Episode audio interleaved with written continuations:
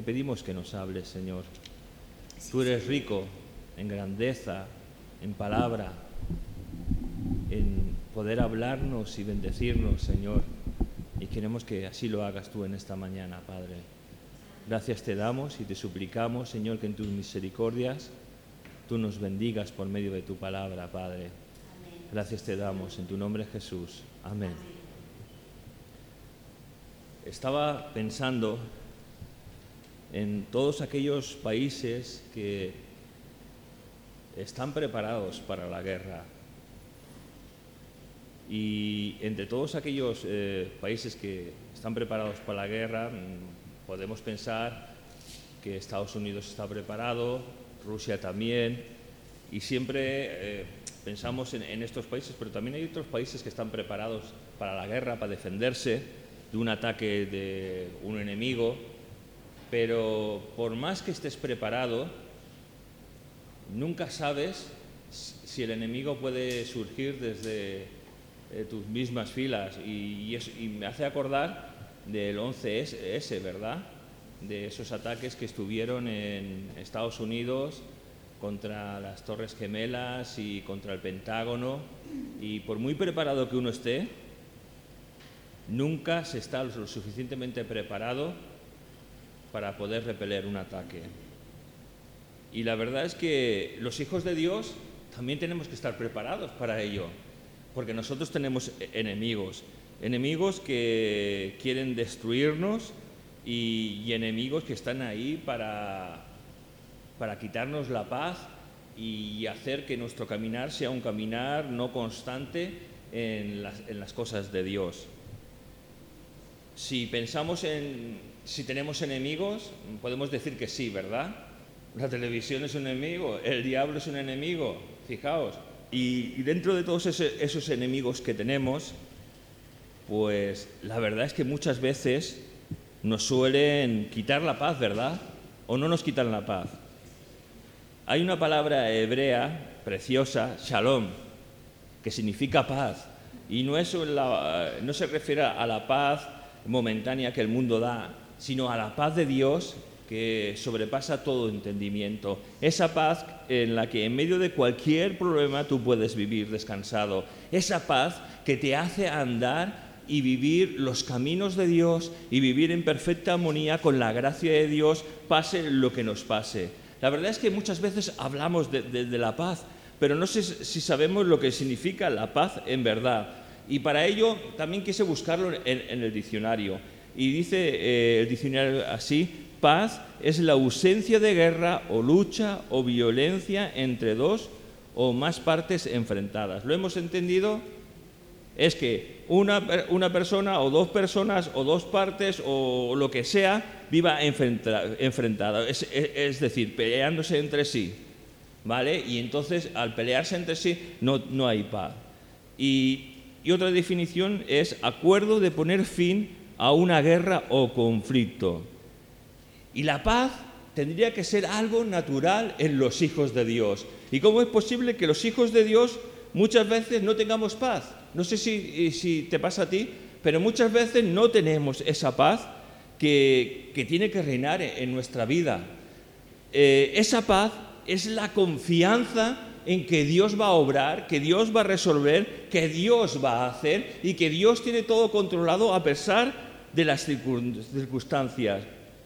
Y yo me imaginaba, puedo tener un conflicto, una pelea con un vecino, con mi esposa, puedo tener un conflicto o, una dificultad en el trabajo, en la familia. Y eso quita eh, la paz de, nosotros, porque muchas veces nos enfrentamos, nos peleamos y nuestro corazón y todo nuestro ser es un hervidero de temores, de daños y de violencia. ¿Y sabes una cosa? Necesitamos esa paz de Dios para poder hacer lo correcto en nuestra vida. Mira, vamos al libro de Isaías, al capítulo 26, y vamos a leer el versículo 3. Porque es, esto es lo que Dios nos quiere decir en esta mañana. Tú guardarás en completa paz a aquel cuyo pensamiento en ti persevera, porque en ti ha confiado.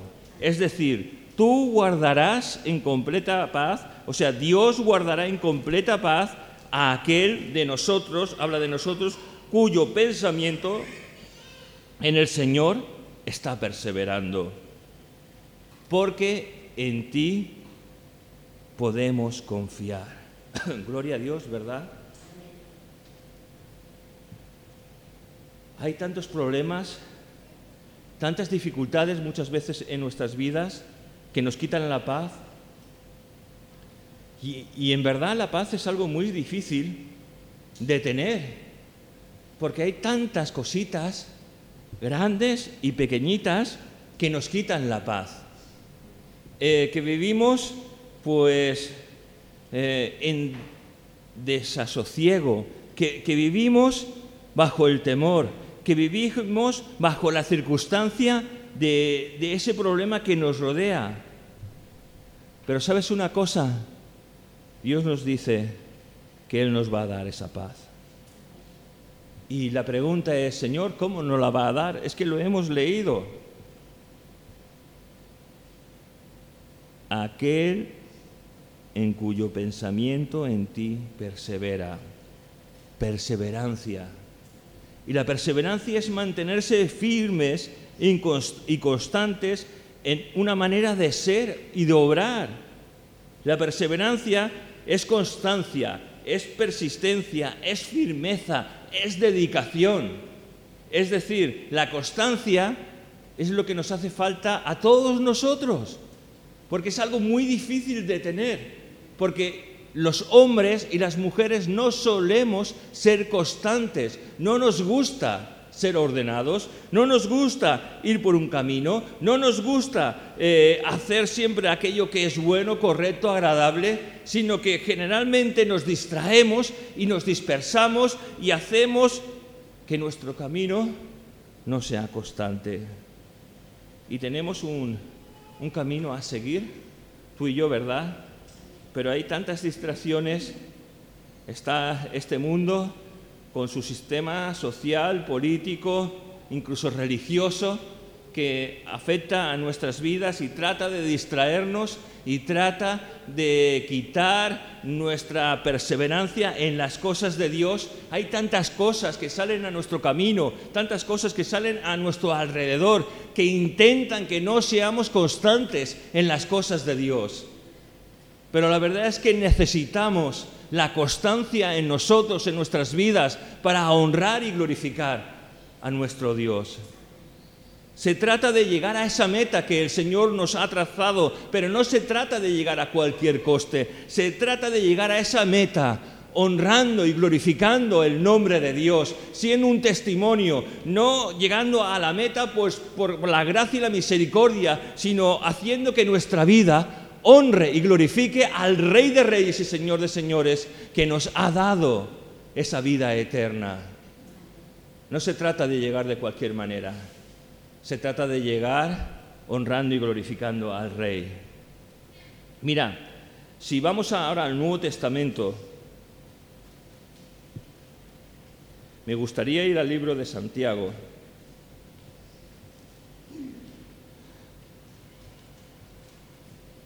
Está después del libro de los Hebreos. Santiago, el capítulo 4, al versículo 17. El que sabe pues hacer lo que es bueno y no lo hace, le es pecado. Caray, el que sabe hacer lo bueno y no lo hace, le es contado por pecado. ¿Sabes? Este mensaje que hemos leído del libro de Isaías fue dado en un periodo de oscuridad a Israel de incerteza, de miedo, de angustia, tal vez como muchas veces nos podemos encontrar tú y yo. Y también pasa un problema tremendo, es que nos hemos acostumbrado muchas veces a vivir sin la paz de Dios en nuestras, en nuestras vidas. La hemos perdido un día en nuestro caminar como hijos de Dios y, y, nos hemos acostumbrado a vivir una vida en que la paz de Dios no es una realidad. Y la paz de Dios es algo que necesitamos para honrar y glorificarle, para que la gente vea que confiamos en Dios con todo nuestro corazón, con todas nuestras fuerzas, con todo nuestro ser. Que no confiamos en lo material, que no confiamos en los hombres, que no confiamos en los cónyuges, que no confiamos en los hijos, que confiamos en el Dios Todopoderoso que nos ha salvado. Hijos de Dios, y es lo que tenemos que hacer. Perseverar y no acostumbrarnos a la forma de vivir de este mundo. Porque es ni más ni menos que nos hemos acostumbrado a vivir sin esa paz, a vivir con sucedáneos. Sucedáneos es algo que sustituye a algo, pero que no es lo correcto. No podemos vivir con sucedáneos, con paz momentánea. Tenemos que vivir con la paz de Dios, que esté de cualquier conocimiento y que bendice nuestras vidas. La verdad es que eh, muchas veces pueden salirnos a nuestro encuentro gigantes, como en la vida de David vimos que mató a un gigante y que se va a enfrentar en un futuro, todavía no hemos llegado a eso, pero que se enfrentará a tres gigantes que le salieron a su encuentro.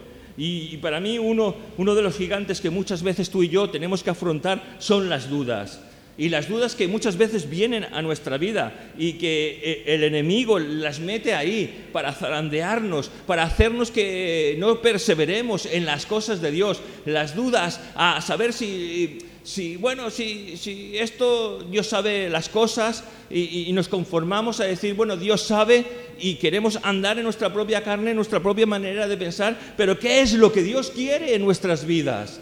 ¿Qué es aquello que es correcto? ¿Qué es aquello que es bueno? ¿Qué es aquello que le honra? Tenemos que echar las dudas fuera.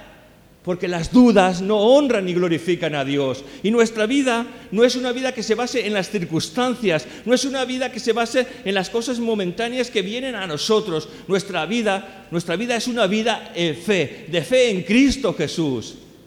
Pues nuestro andar es por fe, no por obras, no por sentimientos, sino por la fe en el Hijo de Dios. En Romanos 1.17, nunca me cansaré de decir este versículo, dice, el justo por la fe vivirá. Y tú y yo somos justos y por la fe tenemos que andar y por la fe tenemos que vivir. No por los sentimientos ni las circunstancias que muchas veces puedan venir, porque para Dios no son nada y Dios en un momento dado, con un chasquido de sus dedos, puede echar a un lado cualquier problema, cualquier dificultad o puede simplemente permitirlos. Si Él lo permite, gloria a Dios, porque Él sabe lo mejor para mí y para ti. Y si Él las quita, gloria a Dios igualmente, ¿verdad? Porque Dios es Dios y Dios es maravilloso. También viene muchas veces el miedo, ¿verdad? Pero ¿sabes lo que es el miedo? Es la falta de confianza en Dios y en sus promesas. Y muchas veces tenemos miedo al futuro, miedo a lo que va a pasar. Intentamos, a, no sé, eh, muchas veces hacer planes de pensiones o tener dinero ahorrado o hacer cosas eh, para nuestra vejez. es todo muy lícito.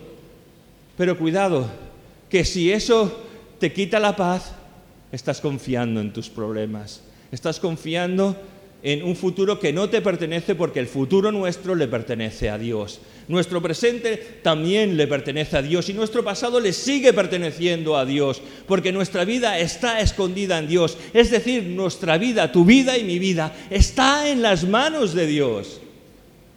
Por lo tanto, no tengamos miedo, confiemos en Dios y en sus promesas, que Él sabe lo mejor, aunque no lo entendamos, aunque no podamos comprenderlo con nuestra mente, con mirar nuestra mente es una mente finita, es una mente que no alcanza a comprender la grandeza ni la soberanía de Dios. Cuando decimos que Dios no tiene principio y fin, esto a mí se me va de mi lógica.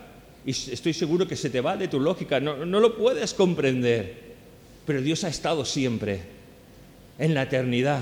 Antes de hacer el universo, wow, esto también se me escapa de mi mente, antes de hacer las estrellas, los, planetas, antes de hacer la tierra, antes de hacer al hombre y a la mujer, Dios estaba. Se me sigue escapando de mi mente, pero es que yo soy criatura de Dios y tenemos que acordarnos que somos criaturas de Dios. No somos dioses, somos creación de Dios. Y esta creación de Dios es limitada. Y un día será eterna porque Dios así lo ha querido. Gloria a Dios, ¿verdad? Porque un día podremos gozar de, estar con Él.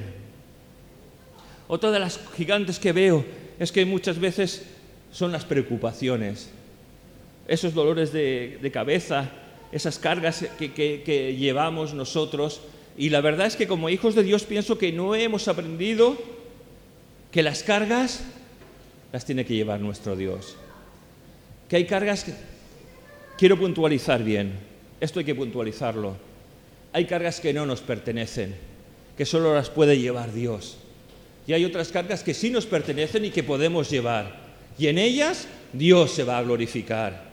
Porque esas cargas son para que nuestra vida glorifique y honre a Dios. Pero hay otras que no vamos a poder llevar, que son incertidumbre en nuestras vidas. Esas se las tenemos que dejar a Dios. Para que Dios sobre, para que Dios en su sabiduría eterna pueda obrar en nuestras vidas, en nuestras casas, en nuestras familias. ¿Para qué me voy a preocupar de mi futuro si mi futuro está en las manos de Dios? Pero cuidado, que, eso no quiere decir que viva la vida y malgaste los dones o los talentos que yo pueda tener delante de Dios y de los hombres. No, que Dios me da cabeza para saber honrar y glorificar a Dios en todos los aspectos, pero mi futuro está seguro en las manos de Dios. Y mi, y mi vida está segura siempre ahí, en las manos de Dios. Aunque a nuestro alrededor pueda haber una guerra tremenda y atroz, unas circunstancias que me den miedo y terror, pero en todo ello podré confiar en el Señor, porque el Señor querrá glorificarse en mi vida y en tu vida. Caray, si seguimos en este pasaje, nos habla, tú guardarás en completa paz a aquel cuyo pensamiento en ti persevera. Y qué importante es el pensamiento, ¿verdad? porque mi pensamiento se tiene, que renovar constantemente en la palabra de Dios y en Dios. ¿Sabes una cosa? Mi pensamiento se ensucia tanto. Es decir, mi mente, mi corazón, que cuando decimos mente y corazón podemos eh, aplicarlo a una misma cosa. Cuando mi mente y mi corazón se ensucia con este mundo, con la televisión, con las circunstancias, con lo que vemos, con lo que hablamos. Necesitamos que nuestra mente se renueve en las cosas de Dios. Es decir, necesitamos vaciar nuestra mente, necesitamos vaciar nuestro corazón para que todo aquello que es natural y carnal de nuestra vida salga y no esté en, continuo, en continua progresión, sino que nuestra mente se renueve en las cosas de Dios. Vamos otra vez al Nuevo Testamento. Si hemos leído en Jacobo, en Santiago, perdón, vamos al libro de los Romanos. Y si queréis buscarlo, vamos al capítulo 12, al versículo 2. Fijaos lo que dice. No os adaptéis a este mundo, sino transformaos por la renovación de vuestra mente para que comprobéis cuál sea la voluntad de Dios, buena, agradable y perfecta. Renovar la mente en las cosas de Dios. Caray. ¿Por qué? Porque esa es la voluntad de Dios.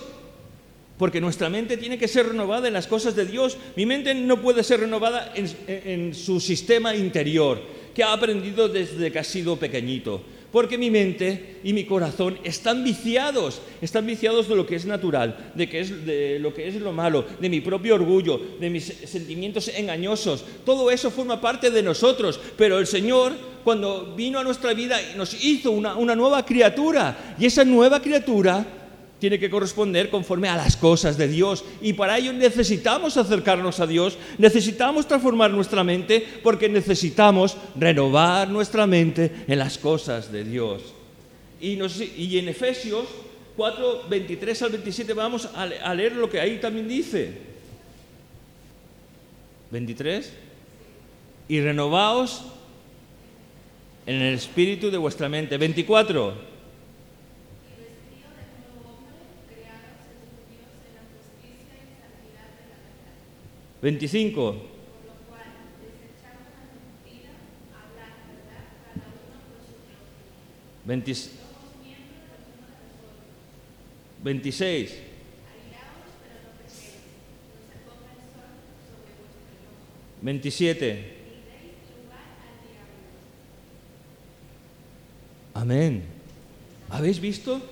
Primero, ¿qué es lo primero? Renovar nuestra mente en las cosas de Dios, porque es lo que necesitamos. Necesitamos leer la palabra para que la palabra de Dios esté en nuestro corazón, es decir, esté en nuestra mente y en nuestros sentimientos. Necesitamos leer la palabra de Dios para que la palabra de Dios sea medicina a nuestra vida. Si no leemos la palabra de Dios, estamos enfermos y no tenemos medicina hijos de Dios necesitamos leer la palabra de Dios porque es medicina a nuestras vidas. Segunda cosa que tenemos que hacer, eh, comunión con Dios. Sin comunión con Dios no vamos a conocer a Dios, no vamos a escuchar su voz, no vamos a ser guiados por su Espíritu Santo, vamos a vivir siendo hombres carnales. Necesitamos, primero, leer la palabra de Dios, que es medicina. Segundo, comunión con Dios. Y tercero, renovar nuestra mente en tanto en la comunión con Dios como en el conocimiento de su palabra, porque su palabra nos guiará ante cualquier cosa pervertida que pueda venir contra la palabra de Dios y contra nuestra manera de creer. Renovando nuestra mente nos dice vestíos del nuevo hombre. Es decir, lo que he dicho anteriormente, tenemos un nuevo hombre en el cual tenemos que vestirnos todos los días. Es decir, con la comunión con Dios, con el conocimiento de su palabra, nos vestimos, nos ponemos esas vestiduras con las cuales podemos salir a trabajar a la calle a nuestro alrededor y, nos vestimos de ese nuevo hombre que Dios quiere que tú y yo estemos vestidos. Y nos dice que ese, ese nuevo hombre vestido está creado en justicia y santidad. El Hijo de Dios es un Hijo justo, no es un hombre o una mujer injusta.